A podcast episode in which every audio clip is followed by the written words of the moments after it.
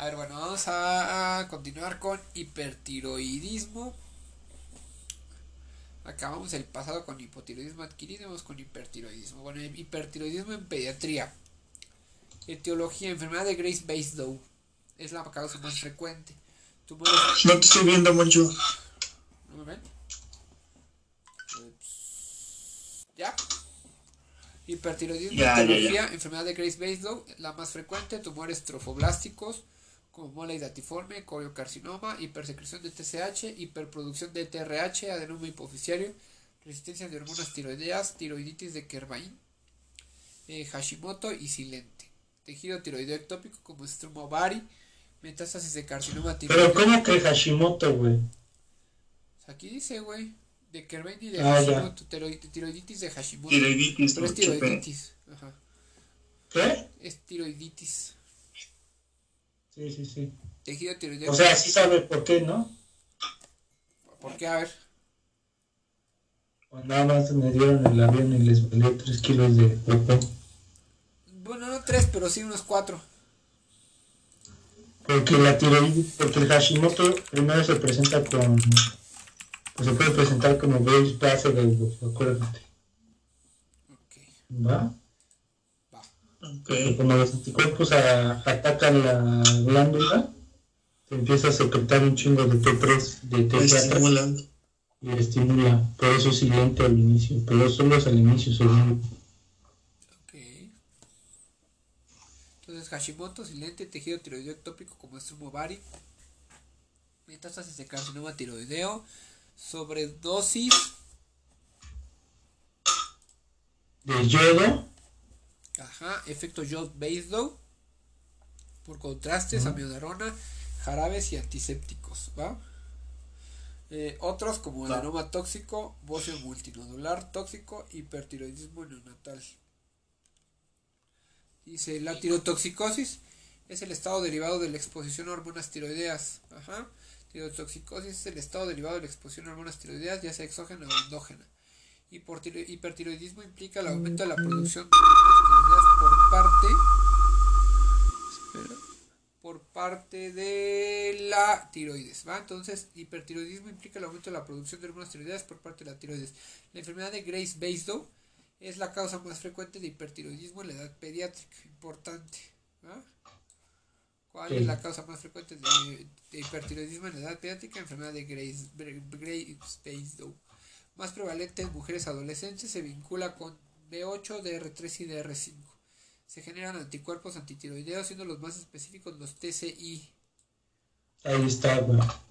Pregunta de TCI y G estimulantes de tiroides, cuya unión al receptor de TSH es, la responsable de bocio e hiperfunción glandular. ¿Va? Entonces, Grace Basedow, la causa más frecuente de hipertiroidismo en la edad pediátrica y se generan anticuerpos antitiroideos, siendo los más específicos los TCI. Ajá. Clínica deriva del hipercatabolismo y aumento del tono simpático, taquicardia, intolerancia al calor, sudoración, nerviosismo, aumento del apetito con pérdida de peso, aumento del tránsito intestinal, hiperreflexia, temblor distal.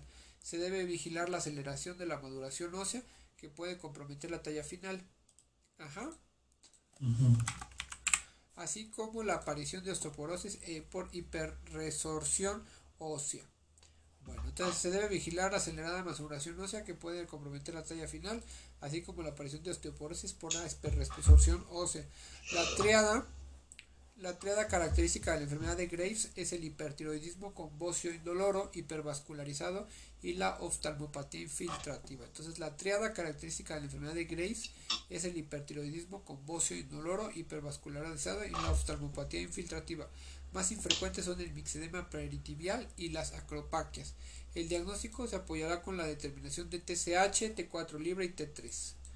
¿Va? Entonces el diagnóstico se apoyará con la determinación de TSH, T4 libre y T3. ¿Y cómo van a estar?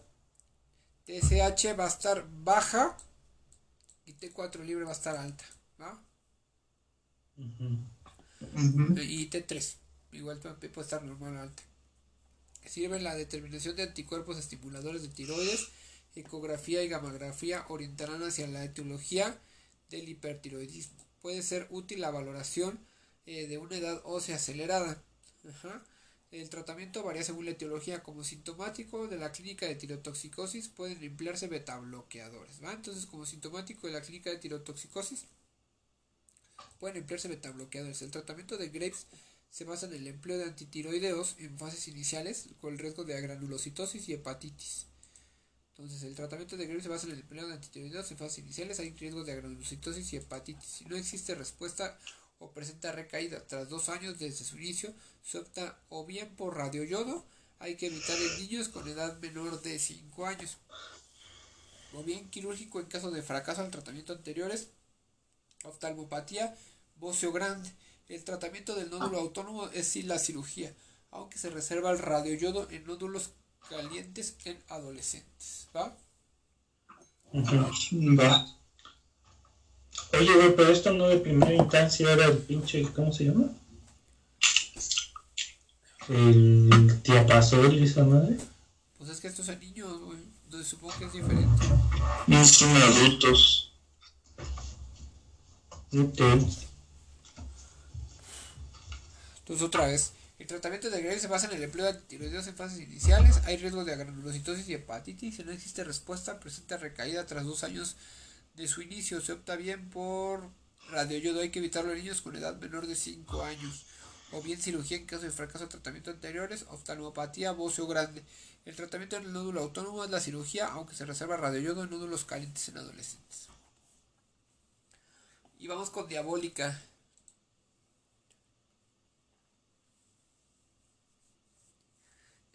Verga. De volada, ¿eh? Neurología pediátrica. Me muero, güey. No es uro, urología pediátrica. Ya deja de estarte torturando y vamos a leer.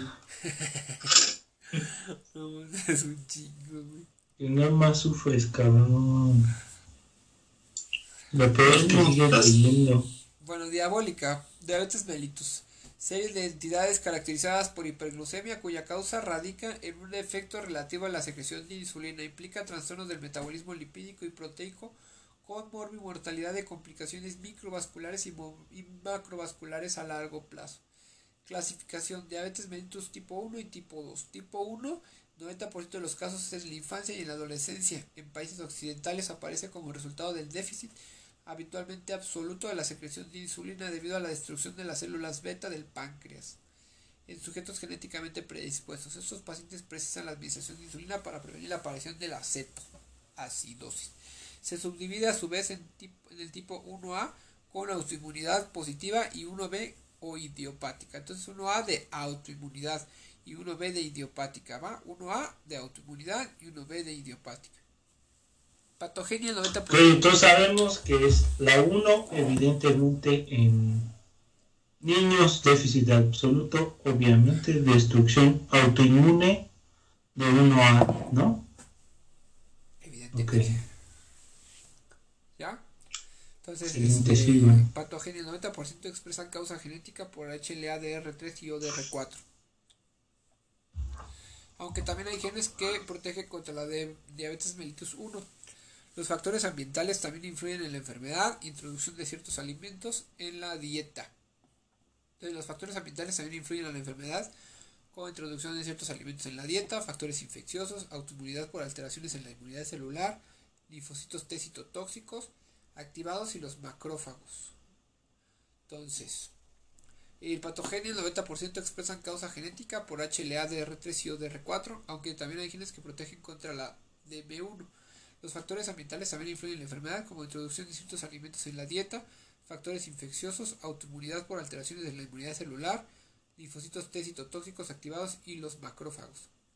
Alteraciones de inmunidad humoral, como anticuerpos en el plasma que permiten identificar el riesgo de diabetes mellitus 1, como ICA, IAA, anti-GAS, anti-IA2 y anti-CNT8.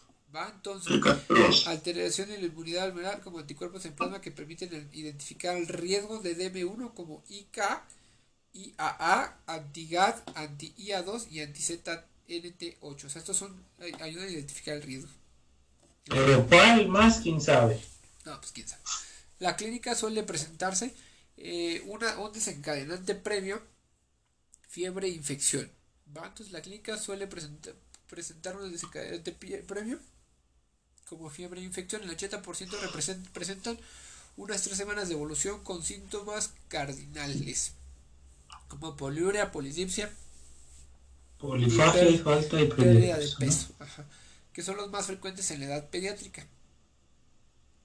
También eh, menos frecuentes hay anorexia, dolor abdominal, astenia, disminución del rendimiento escolar y alteraciones del comportamiento. El 10 a 30% puede debutar con cetoacidosis diabética. El estado hiperosmolar hiperglucémico no es típico de la edad pediátrica. De manera incidental se descubre por hiperglucemia casual. Tras el inicio suele presentarse una fase de remisión clínica como la luna de miel, que consiste en una disminución temporal de las necesidades insulínicas. Entonces, tras el inicio, Suele presentarse una fase de remisión clínica como la luna de miel que consiste en una disminución temporal de las necesidades insulínicas. El diagnóstico es por los criterios de diabetes mellitus. Hay que descartar alteraciones eh, como tiroiditis, enfermedad celíaca, estudios de microalbuminuria y fondo de ojo con cribado de nefroretinopatía. Además, ahora, ¿qué suena? ¿Qué toca? No sé, papá, están haciendo algo. Además, valorar edad ósea, determinación de hemoglobina glucosilada y niveles de péptido C para evaluar evolución y reserva pancreática.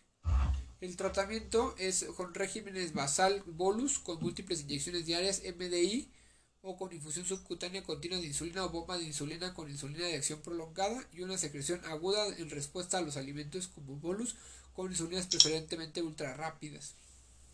Entonces el tratamiento régimen basal bolus con múltiples inyecciones diarias, MDI o con infusión subcutánea continua de insulina o bomba de insulina con insulina de acción prolongada y una secreción aguda en respuesta a alimentos, bolus, con insulinas preferiblemente ultra rápidas.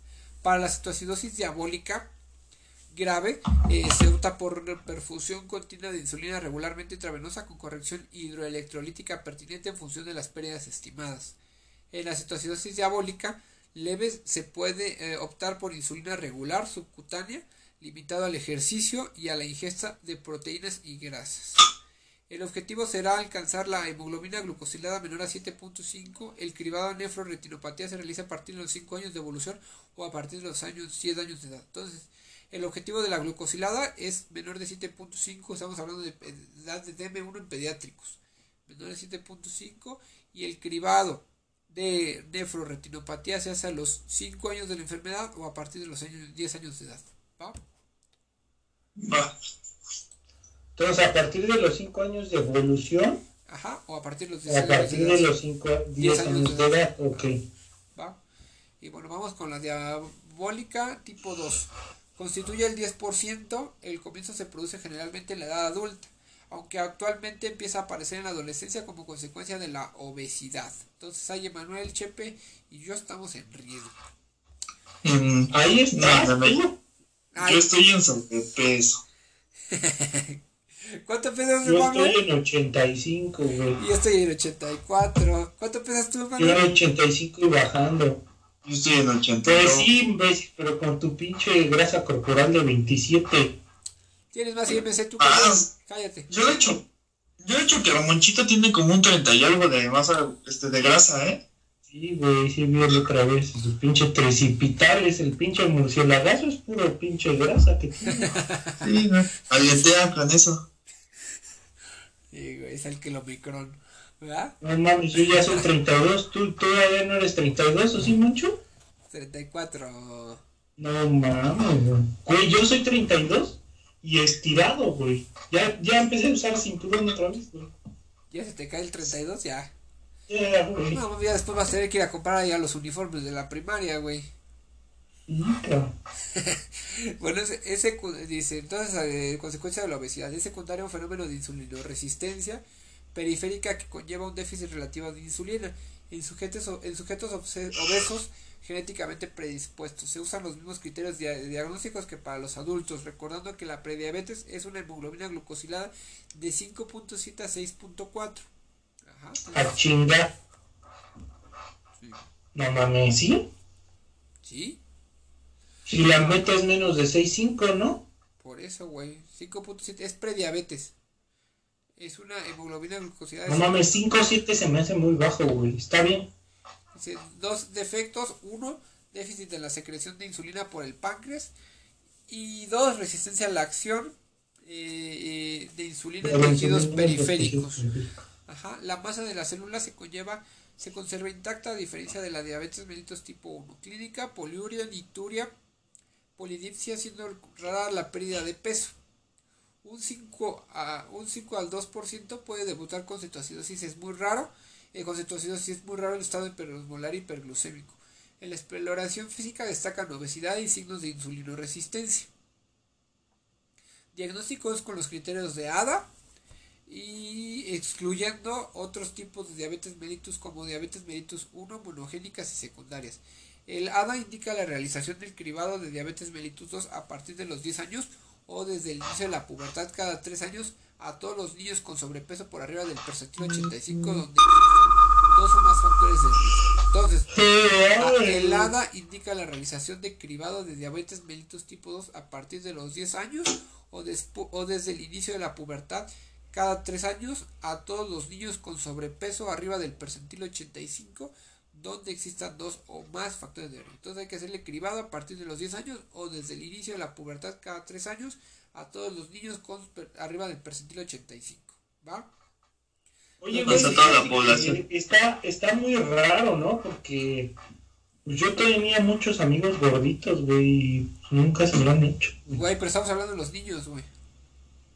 Por eso pues, estoy hablando de los niños cuando yo tenía amigos, estaban gorditos en sobrepeso. Ah, sí, güey, pero estamos hablando de estos son... Pero pues en ese entonces no se sabía ni qué era la diabetes, sí, no, estamos hablando de... es a lo que me refiero, o sea, imagínate cuántos de esos güeyes... Estás hablando de ese 30 años. Van a ser diabéticos, cabrón. Hace 30 años creo que ni siquiera sabían qué pedo, güey. Ni nada existía, güey. Oye, te la pongo más cabrón, fíjate. De 10 amigos, ponle que tenía 5, fácil tenía sobrepeso. Y no mames, de esos cinco, ¿cuántos tienen seguro ahora, güey? No, está bien cabrón. No, tú, andabas con la torta, güey. Te mandaban tu torta. No, ah, la torta. la secundaria, cabrón. La torta que le echabas así como tus doritos este, incógnito, ¿no? Oye, ¿Ustedes fueron gorditos? Yo fui gordito como en la primaria, ¿tú? Yo no. Con razón estás así, mucho. ¿Tú no fuiste gordito nunca? Yo, era un pinche deportista, cabrón. Yo estaba bien flaco. Esgrima, polo, deportes de verdad, HP. No, güey, imagínate. Yo entré pesando 68 kilos, güey, de la carrera. Yo también, estaba Güey, yo, yo, estaba más flaco que tú, José Luis, cállate. Exactamente, eso es lo preocupante. Pero bueno, no nada más era flaco, yo hacía la neta muchísimo ejercicio, güey. Pues sí, güey, pero es que... yo en la prepa, güey, iba a natación, jugaba tenis, fútbol, pero, básquet. Pero es que yo conocí las... yo conocí las muertortas, las muertortas del cuñado, güey, pues como quieres, güey. No, pero tú sí fuiste más sedentario, ¿no, güey? O sea, lo que hacías nada más era fútbol, ¿no? Sí, güey. Bueno, a ver, ya. Dice, las principales herramientas son la glucemia basada en ayunas, la hemoglobina glucosilada y el empleo de sobrecarga oral de glucosa, que es la más sensible. Entonces, las principales herramientas son la glucemia basal en ayunas, la hemoglobina glucosilada y el empleo de sobrecarga oral de glucosa. El tratamiento, el objetivo es mantener la hemoglobina glucosilada menor a 7%. ¿Va? 7%. Y en la, tipo, 1, y en la tipo 1 quedamos cuánto? 7.5. ¿Va? En los niños, güey.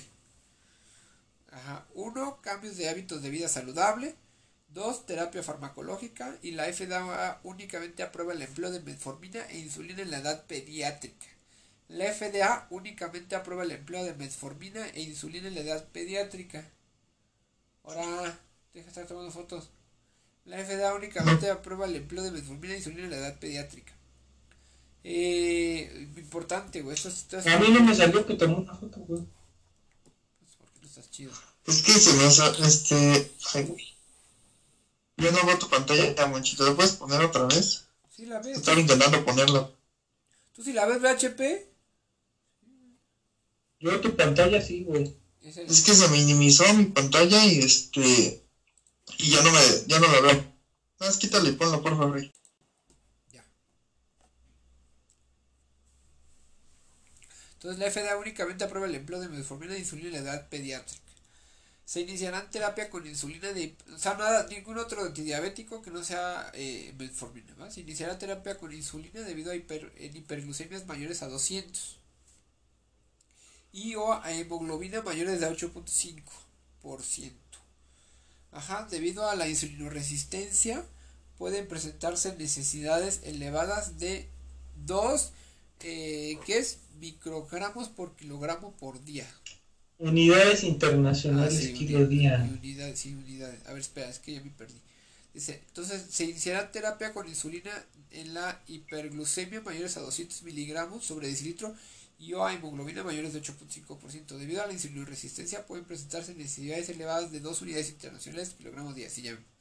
cuando se normalice la glucemia, se añadirá metformina con idea de reducir la insulinoterapia. Ajá, entonces cuando se normalice la glucemia, se añadirá metformina con idea de reducir la insulinoterapia. En caso de que, eh, de que la metformina sea insuficiente, usar insulinas de acción prolongada como glargina y detemir. Ajá, entonces en caso de que la metformina sea insuficiente, puede usar insulinas de acción prolongada como glargina y detemir, aisladas o asociadas a insulinas rápidas. ¿Va? Si hay, si hay ineficiencia de la metformina, hay que descartar diabetes. Qué tener diabetes la neta, sí. Entonces, si la metformina no responde a diabetes mellitus 2 en niños, hay que descartar diabetes mellitus tipo 1. En casos graves, la última opción es la cirugía bariátrica, con vigilancia y tratamiento de otras comorbilidades como hipertensión, dislipidemia, estatosis hepática, mediante el empleo de IECA, estatinas y metformina. Hay que solicitar pruebas de retinonefropatía el término insulino dependiente ha definido la necesidad de insulina para evitar el desarrollo de una cetoacidosis diabólica. ¿Va? Va. Va. A ver, un segundo, voy a cerrar esto que es trabo. Bueno, vamos a hablar de nefrología pediátrica, eh, patología congénita y vamos a hablar sobre patología prepucial.